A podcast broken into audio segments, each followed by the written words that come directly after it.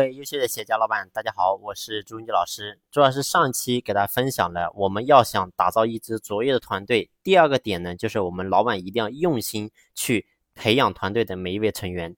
那第三个点是什么呢？就是咱们老板你必须要有一颗成就人的心。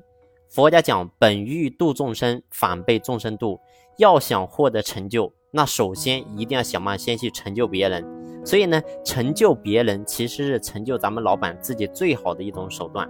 所以记住，要想让让自己能够真正过上更好的生活，那么咱们老板首先要做的就是一定要想方设法去成就员工，让他能够过上更好的生活。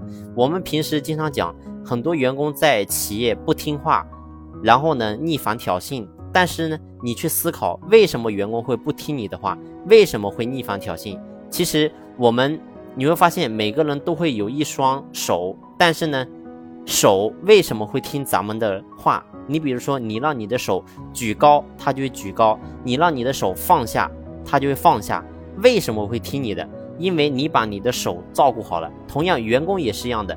那为什么员工要听你的？因为你把他照顾好了。为什么员工不听你的？因为你没有把你的员工照顾好。包括我们的手也是一样的。如果说你没有把你的手照顾好，最后呢，它残废了，或者说出问题了，你会发现他照样他也不听你的，你想指挥他也指挥不了。所以呢，不要说员工了，就连咱们自己的身体都一样，你没有把它照顾好，你没有真正去成就它，你会发现都不会听你的，何况是员工呢？所以记住，咱们在经营企业的路上，一定要把这帮身边的兄弟姐妹照顾好，让他能够因为你的存在而过得更好。这是咱们老板的使命。只有老板真正的有这个使命愿景的时候，你会发现咱们经营企业才能够真正的开始出发。